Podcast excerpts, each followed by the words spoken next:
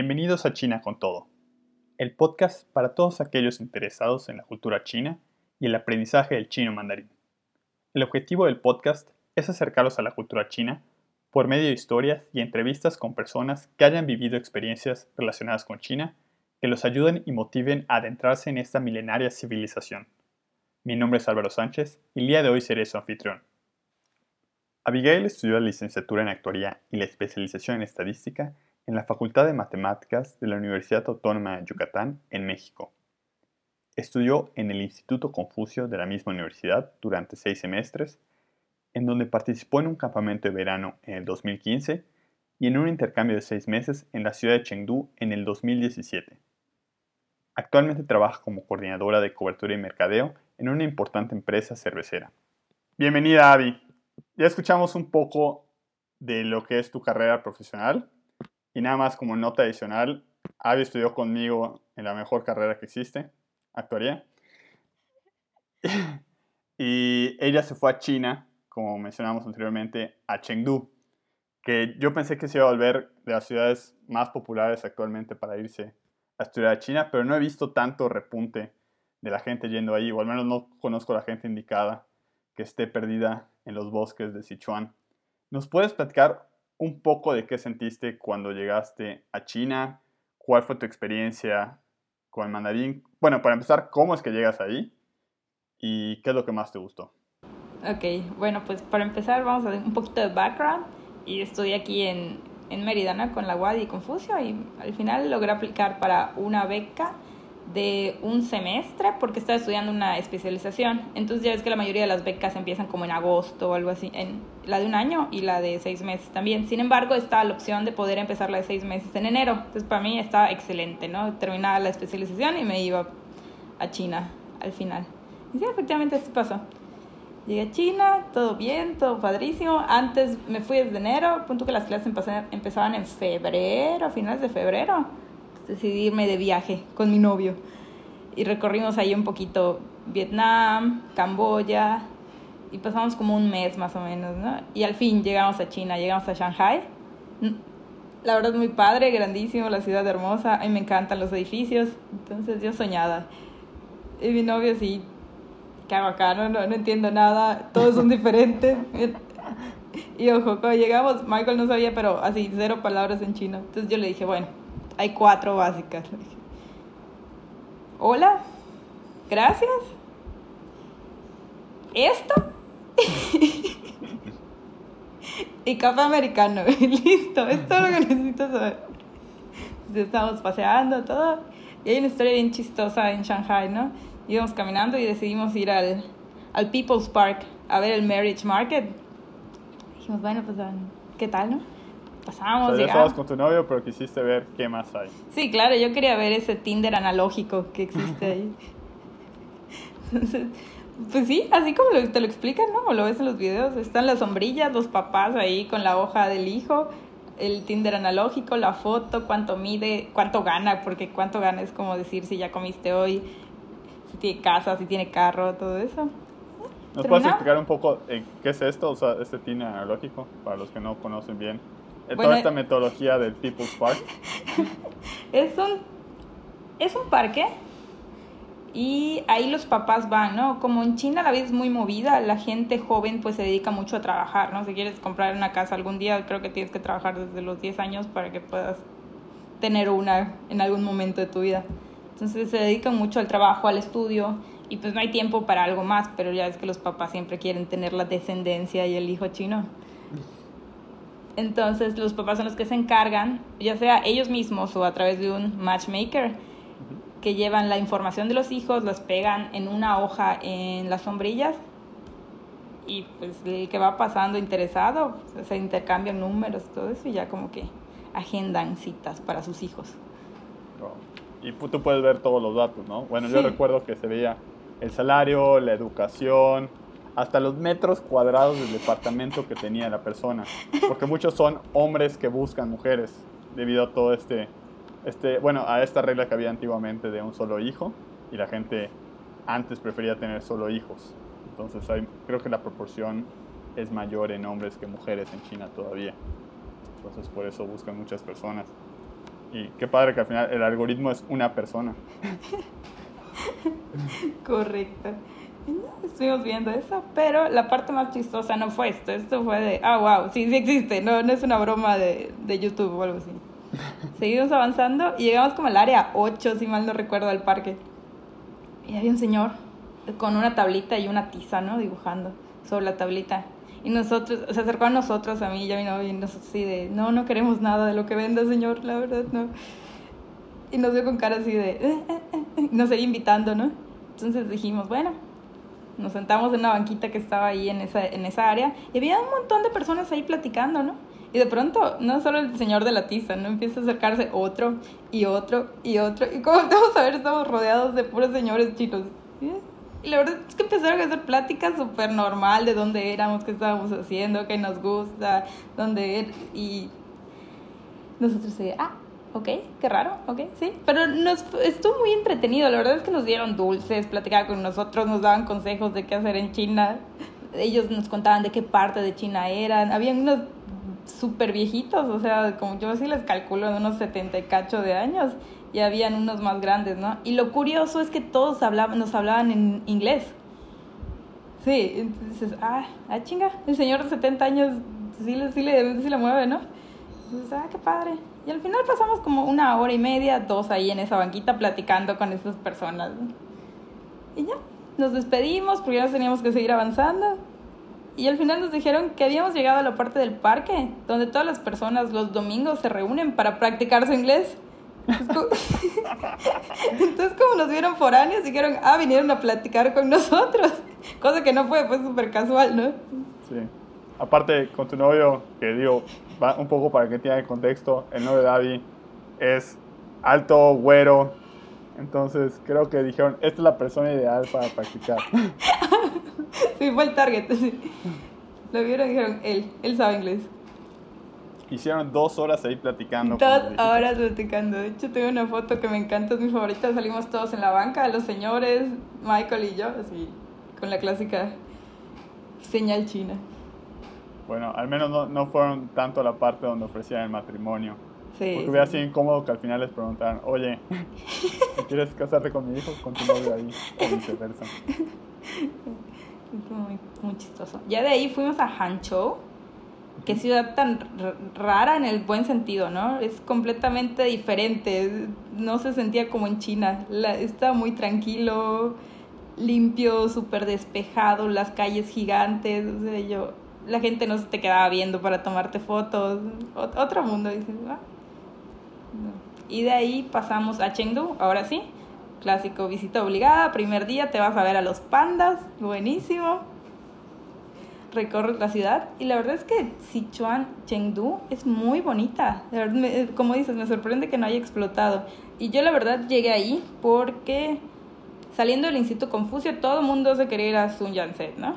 Es lo, es lo que todo el mundo ya conoce, al menos ha ido, por lo menos en verano o algo así. Entonces dije, ah, sí, yo igual me voy a ir ahí. ¿Qué pasó? Yat-sen en Guangzhou. En Guangzhou. La mejor universidad que hay.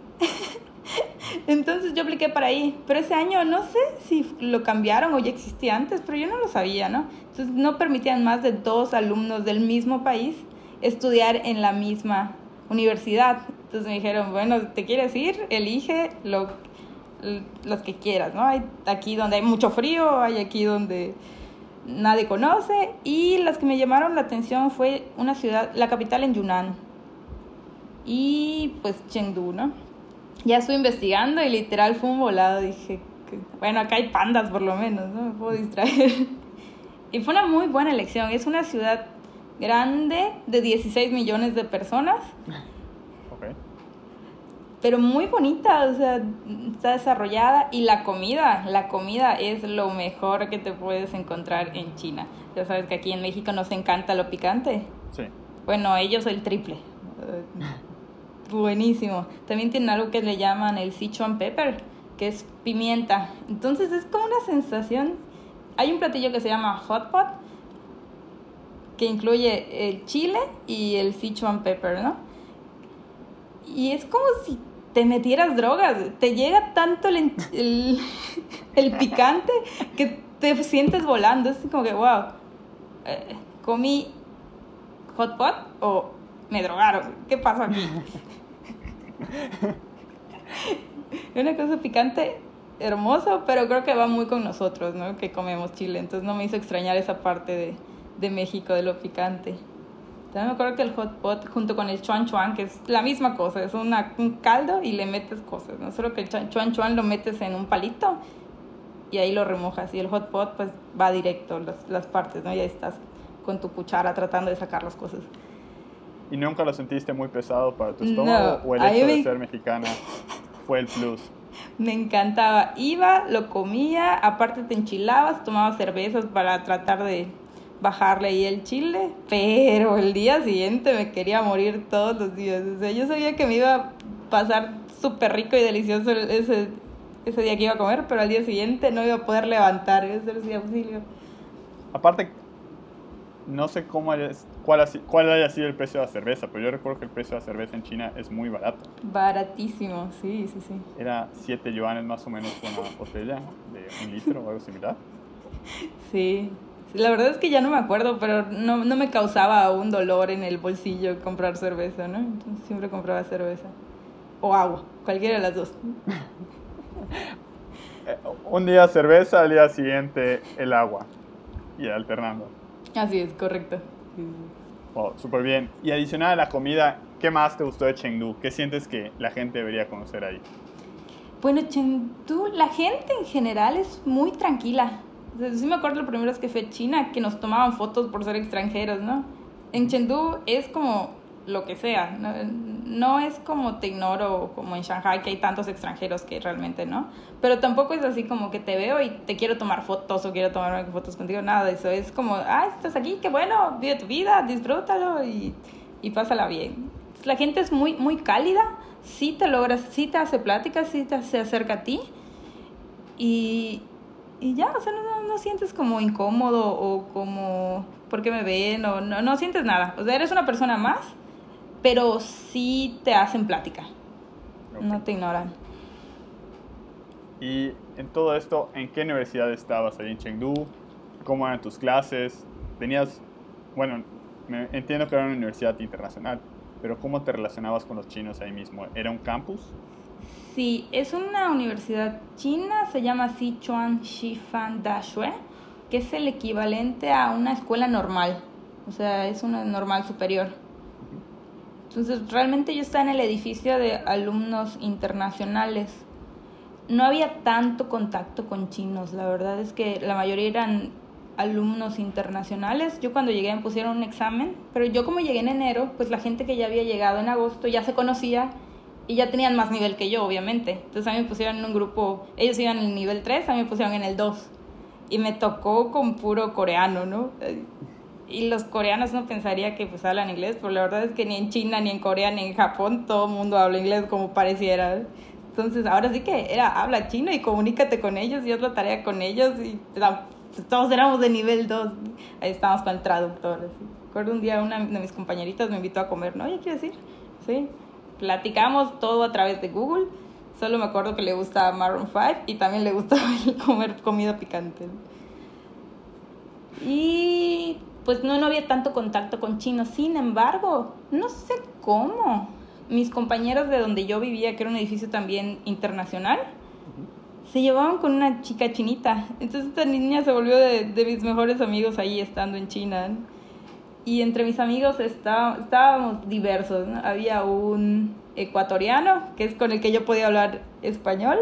Había una turca, la verdad es que nos comunicábamos más en inglés eh, mi otro amigo que era, es de Madagascar y la niña china, ¿no? Siempre salíamos nosotros cuatro a pasear.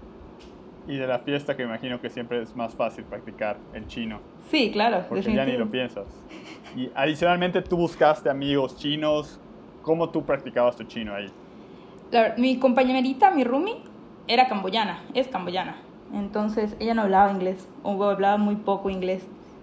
Entonces comunicarnos estaba un poco complicado y tenía que ser a través del chino, ¿no? Entonces ahí aprendí un poco y también sus, sus, sus, amigas, ella sí estaba haciendo la maestría, entonces ella tenía más amigas chinas. me, al inicio sí me, me, llevaba con ella a todas partes, ¿no? Era así como su perrito porque no conocía nada, no sabía nada. Ellos, y siempre, siempre, siempre platicaban en chino. Yo así como que, ah, eso sí lo entendí, ah, eh, no entendí, pero voy a hacer como que sí lo entendí. Y, pero no, amigos chinos realmente hice uno, una, que es esa niña Ender. Cuando salía sí hacía amistades con chinos, pero no, sí intercambié todo, un par de veces ahí el, el WeChat. El, Weixin, el, el WeChat y platicaba con ellos, pero pues igual el WeChat te ayuda un poco a traducir, ¿no? Sí. ¿Tú con qué nivel llegaste y con qué nivel te fuiste? Llegué con HSK 2 y me fui con HSK 3.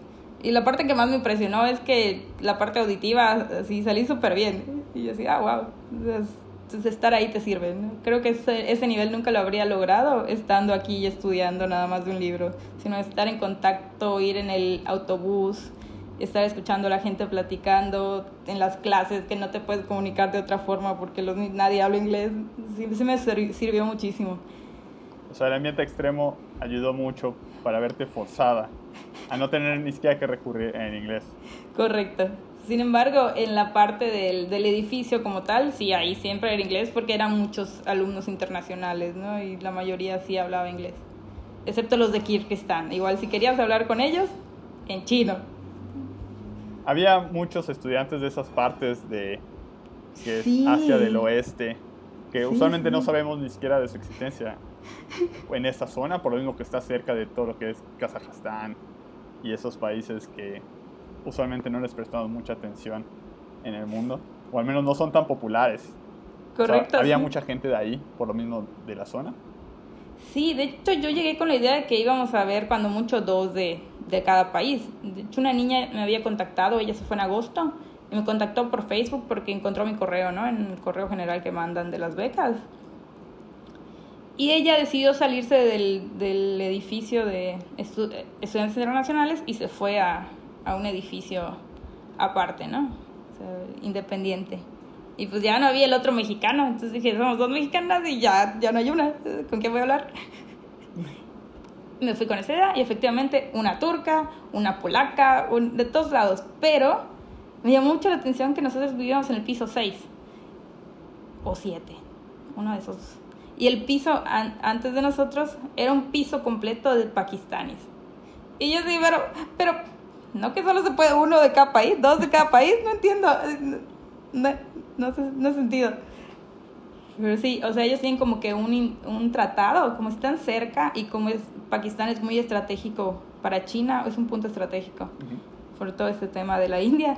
Entonces tienen muy buenas relaciones y pues hay muchas becas, ¿no? Para, para los chavos de, de Pakistán. Y sí, y, me imagino lo cool que era pasar por ese piso. Super cool. De Pakistán. y aparte estuviste en Chengdu, que bueno, corrígeme, es de la provincia de Sichuan. Sichuan, sí. Que es donde ocurrió el terremoto del 2008 que destruyó gran parte, el gran terremoto que toda la gente actualmente en China todavía habla. ¿Qué, qué te dijeron respecto al terremoto? ¿Qué cambios ha habido? ¿Notabas estragos en la ciudad o repercusiones debido a eso?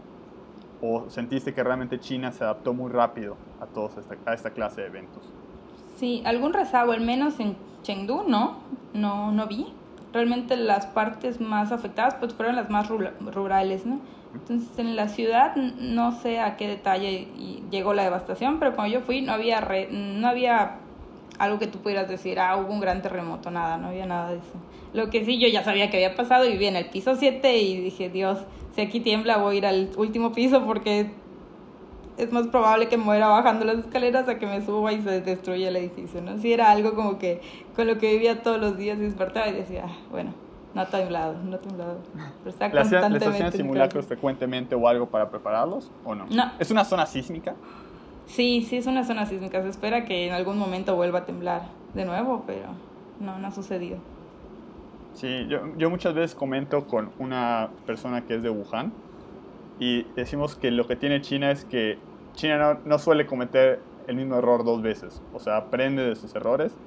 Entonces, lo que me comentaron que sucedió mucho cuando fue el terremoto de Sichuan es que reforzaban los manuales de construcción, o sea, a niveles muy altos, para que de tal manera tiembla y ni lo vas a sentir tal vez hasta en el piso 50, porque solo en China hay piso 50 y es lo más común. Y, y, lo mismo, ahorita con todo lo Wuhan, dicen que por eso han controlado los wet markets y todas esas implementaciones que ellos tienen, o sea, los controles que en una semana le toman el muestreo a 16 millones de personas. Creo que es bastante complejo el hecho de que China entiende sus dimensiones y puede maniobrar con eso, mientras que vemos países muy pequeños que no logran manejar sus problemáticas sociales. México. Por ejemplo. Sí, creo que hacen, hacen un muy buen trabajo, ¿no? Tanto gobierno y población trabajan juntos Cosa que aquí no pasa, ¿no? Siempre nos estamos golpeando el gobierno y la población. ¿Qué otras ciudades visitaste en China que te gustaron, Avi? Me gustó mucho Shanghai, porque me encantan los edificios. En Mainland, pues no, mi favorita está afuera, Hong Kong. La amo, es la cosa más increíble que existe en el mundo. Edificios, naturaleza, playas, o sea, que puedes ir a high, que puedes ir a tomar, te va a salir un poco caro, pero pues, encuentras restaurantes con estrellas Michelin de dim sum, entonces está increíble, hay de todo ahí. Esa es mi favorita, la top. El número ¿Fuiste dos. esos restaurantes? Porque ahora tu novio es chef. Sí, sí, claro, por supuesto, es obligado. Cuando salgo con él es vas a gastar un montón en comida. Dije, bueno, ni modo. Pero lo he aprendido a disfrutar. La verdad es que ahora que cada vez que salgo de viaje, un restaurante es una parada obligatoria. ¿Y qué fue lo que más te gustó ahí en Hong Kong? En Hong Kong, los edificios. A mí me encanta. soy, soy fan de la arquitectura, entonces verlos es una cosa impresionante. También algo que me gustó mucho es saliendo del aeropuerto, tomas un camino para llegar a, a la ciudad, ¿no? Y puedes ver una cantidad de contenedores que dices, wow, la derrama económica está impresionante aquí. O sea, son demasiados, ni siquiera los puedes contar, es una cosa impresionante. Son como paredes y paredes de contenedores. en Hong Kong no utilizan ovejas para poder dormir, cuentan contenedores.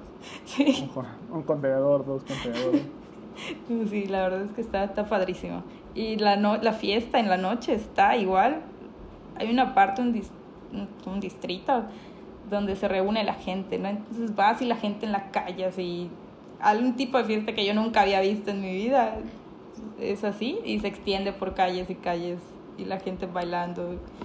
Y como hay tan, igual tanta gente extranjera en Hong Kong, ves, ves de todo, o sea, no, no, hay nacionalidad que no veas en las calles en la fiesta. Ahí es como mainland que igual es permitido beber en la calle. Sí. es algo que muchos extranjeros nos llama la atención cuando llegas y ves a la gente tomando con sus botellas en el parque, en la calle, como cualquier domingo en la no, ciudad. No sé si es en toda la ciudad, pero al menos en esas partes sí, porque la gente está tomando en la calle, está, padrísimo. Y si eres pobre, porque la primera vez que fui, fui con la beca de verano, que era todavía estudiante y no trabajaba, pues ya te imaginarás, no tenía dinero sentarte y tomarte una cerveza. Me acuerdo que me tomé una cerveza y comí cacahuatitos y gasté el equivalente 200 pesos por una cerveza.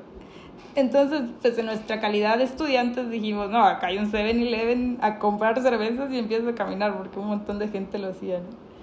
Entonces, hay, hay de todo, hay, hay como pasártela bien y caro y hay como pasártela bien y barato, ¿no? Creo vale el hotel en donde me quedé. La segunda vez fue ya un hotel, pero de esos chiquititos, ¿no? De dos por dos, que literal es la cama y el baño y abres la llave para lavarte las manos y te cae el agua de la regadera, ¿no? Porque están conectados. Pero aún así, con las condiciones tan chiquitas y todo eso es muy divertido, es muy bonito. Y la parte que igual conecta con la naturaleza del Tian Tan Buda, por ejemplo. Súper bonito, es una naturaleza completamente diferente a lo que ves en, en, el centro, ¿no? O en la ciudad. Y dices, ah, no puedo creer que es el mismo lugar. ¿Cómo puede ser tan extremo voltear de un lado al otro? Sí, es, siempre, siempre he sentido que es una ciudad compactada. O sea, tienes todo en, en tal vez un kilómetro cuadrado y te mueves un kilómetro más y como tú dices, estás en la playa. Un kilómetro más estás en el aeropuerto. Un kilómetro más estás en el Buda. Un kilómetro más y ya estás en la, en la provincia de Guangdong. Sí, sí, ahorita, la primera vez que fui, salimos de la provincia de Guangdong y es que tienes que caminar un, un, un puente y de pronto ya, ya habíamos llegado a Hong Kong y yo, ¿qué? ¿Tan rápido? So, el meme del tipo que parpadea y, y ya sucedió otra cosa, así. Ok, Abby, veo que viajaste mucho en China. ¿Estás pensando volver a viajar, a estudiar? ¿Cómo, qué, ¿Cuáles son tus siguientes pasos con el chino? Mis siguientes pasos con el chino. Bueno, lo que quiero hacer es CEO algún día en alguna empresa. Al día de hoy trabajo en una empresa cervecera, ¿no? Entonces, como sabemos, China es el lugar número uno de, de, de mercado, ¿no? Para venta de cervezas. Número dos, Estados Unidos. Tres, Brasil. Y cuatro, México. Entonces, como sea, estoy preparada para los cuatro, cuatro mercados más grandes, ¿no? Bueno, no, tres de ellos, porque portugués no hablo. Entonces, sí me gustaría en algún momento regresar, ya sea para trabajar en alguna parte de la empresa ahí, y si no es con esta empresa, con alguna otra, ¿no? ¿Cuál es tu cerveza favorita china? Ay, qué difícil, todas. Me acuerdo que iba al, al súper, me encantaba ir al súper, ¿no? Porque es completamente diferente las cosas que encuentras ahí. Ahí hay papitas, sabor, yogurt y aquí no vas a encontrar eso. Y había siempre el pasillo de cervezas. Yo iba, bueno, dije, bueno, esta no la he probado, esta no la he probado, esta no la he probado. Iba echando en mi carrito. Lo único malo era después cargar esas cosas a los siete pisos que me tocaba subir. Así con la mochila, ¿no? Entonces parecía el pípila con mi, cerveza, mi mochila llena de cervezas caminando. Pero, sí, no, no tengo una favorita, la verdad es que siempre quise probar de todo lo que había y ahí está. No, no tengo favorita, tengo un repertorio de cervezas que probé. ¿no? Ahí creo que hay un punto especial y tú dime qué opinas. Pero yo encontré un gran problema de que en China las cervezas, aunque son muy buenas, hay un problema con las botanas. que tal vez como mexicanos tenemos demasiada comida chatarra deluxe, que obviamente tienen ahorita cinco etiquetados de que contienen azúcares, de que tienen extra sodio y tienen todas las cosas que pueden dañar a tu cuerpo y no lo hacen funcional. Pero son muy ricas. Y en China me pasaba mucho que en, en círculos donde tomaban cerveza, no, no, había como que las botanas, los cacahuates, no sé, siento que era una parte que no... no había un gap que llenar, ¿no? Sí. Mira, yo lo llené con las semillitas, ¿cómo se llaman? Ah, sí, sí, sí, sí. Esas, esas eran como básicas, eran nuestros cacahuates, como dices, o sea, hay papas que sabor pollo con, no sé, pollo con algas o algo así. Dices, ay. Y aún así vas y las pruebas y dices, no, algo falta, no, no es lo, no es lo que debería ser. Pero esas semillitas, mira, hacen jugada. Las recomiendo. Si van a China y no, no encuentran con qué hacer el, el cambio o necesitan algo intermedio entre botanas mexicanas y botanas chinas, las semillitas son lo bueno. Pura sabrosura. Son, son una transición fácil, en especial para los que somos de Yucatán en México, que solemos comerlas en los partidos de béisbol y cosas así, ¿no? sí, correcto. Ok, Avi pues muchas gracias por lo que nos contaste. Me gustaría terminar con cinco preguntas rápidas.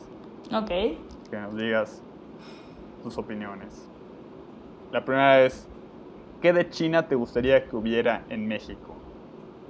La tecnología. O sea, es impresionante cómo en China puedes salir solo con tu celular y puedes desplazarte a cualquier parte. Puedes rentar una bicicleta, puedes pedir un taxi, puedes pagar el súper, puedes hacer todo, todo, absolutamente todo. Y aquí, pues, si no llevas tu celular no pasa nada, ¿no? O sea, no te... Tengo una historia cuando una vez salí con mis amigos y no llevé mi celular. Y adivina quién se perdió de sus amigos. Quiero adivinar que fuiste tú. Es correcto. Y no tenía cómo regresar, ¿no? Al final regresé, lo logré. Pero me costó muchísimo, no tenía ni cómo desbloquear bicicletas, no tenía cómo pedir taxis, no tenía cómo... Lo bueno es que, ¿sabes? Si llevé mi cartera y al menos pude pedir un taxi y pagarlo. ¿no?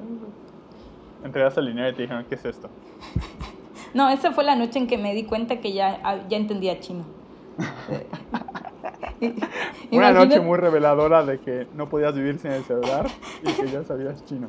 Sí, sí, sí, porque pues, como sea, el celular te da los mapas, no tienes que hablar con gente, el celular te, te permite pagar, entonces te, te permite distanciarte, ¿no? Pero pues al no tener más que dinero te toca hablar. Me acuerdo que al inicio dije, voy a caminar, porque a mí me encantaba andar en bici, siempre. Si podía agarrar bici, todos los días agarraba una bici y me paseaba por la ciudad, me encantaba hacer eso. Y dije, wow, no traje mi celular, ¿cómo desbloqueo esto? No hay forma de desbloquear la, este, la bicicleta si no tengo celular. Dije, bueno, voy a caminar. Las calles las conozco, o sea, paso por aquí todos los días, no hay forma.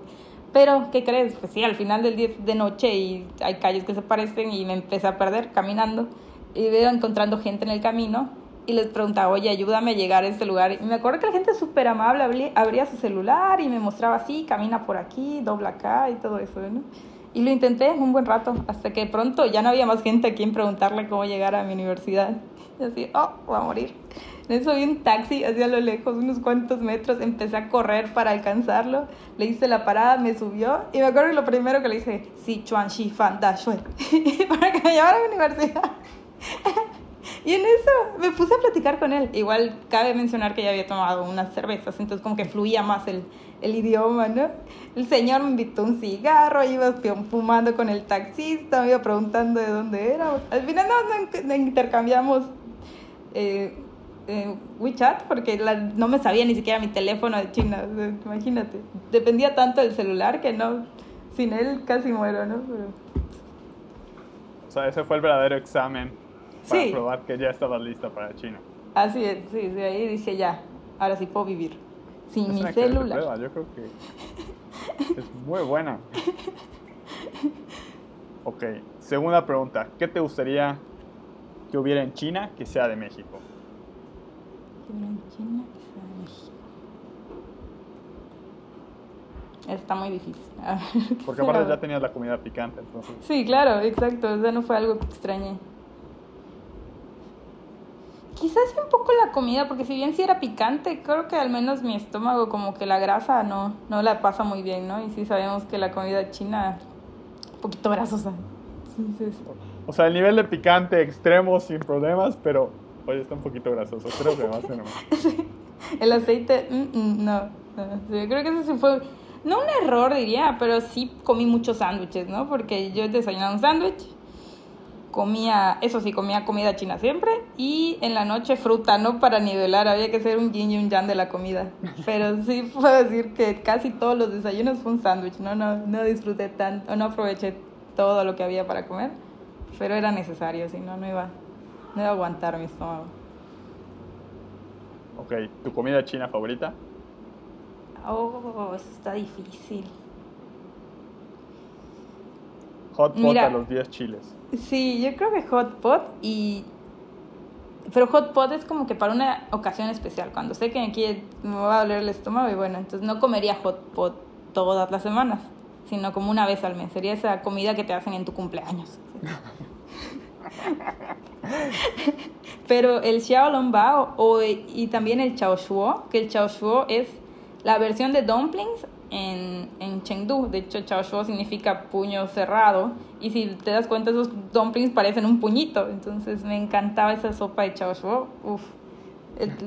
me acuerdo una semana completa, los cinco días salía de clases y iba a comer la sopa al, al comedor de la escuela. ¿no? La amaba, era lo mejor. Era como del diario. Entonces esa parte de dumplings y xiaolongbao y Chao Shuo, uff y aparte del comedor, creo que es importante destacar eso, que los comedores en China son muy buenos y son muy baratos. Muy baratos, impresionante.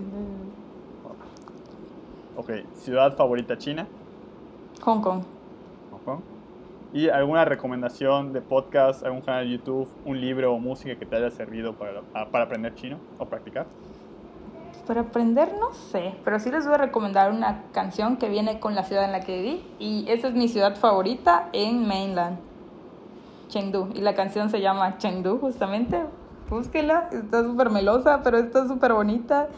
Y tengo una, una, buena anécdota, ¿no? Una de esas noches que iba en mi bici, me paré en un parque y había unos chavitos tocándola en vivo, ¿no? Me sentí enamorada de la ciudad. Volteaba así los poquitos y el ay, ¿cómo se llama el puente? Hay un puente muy bonito, déjame, déjame recuerdo el nombre, es Anshun, Anshun, Anshun Bridge. Entonces estaba ahí el puente hermoso, las luces, estos brothers cantando, la gente alrededor, ¿no? Una cosa bella. la canción se llama Chengdu, es de... Espérate, busco cómo se llama el señor que la canta. De Zhao Lei. Y si algún día quieren ir a Chengdu, pues al menos ya saben qué música va de fondo, ¿no? Cuando estén ahí. Perfecto, Avi. Pues muchas gracias por la entrevista y espero verte pronto en China siendo la CEO de la nueva cervecera. Perfecto, muchas gracias. Perfecto, gracias. 再见。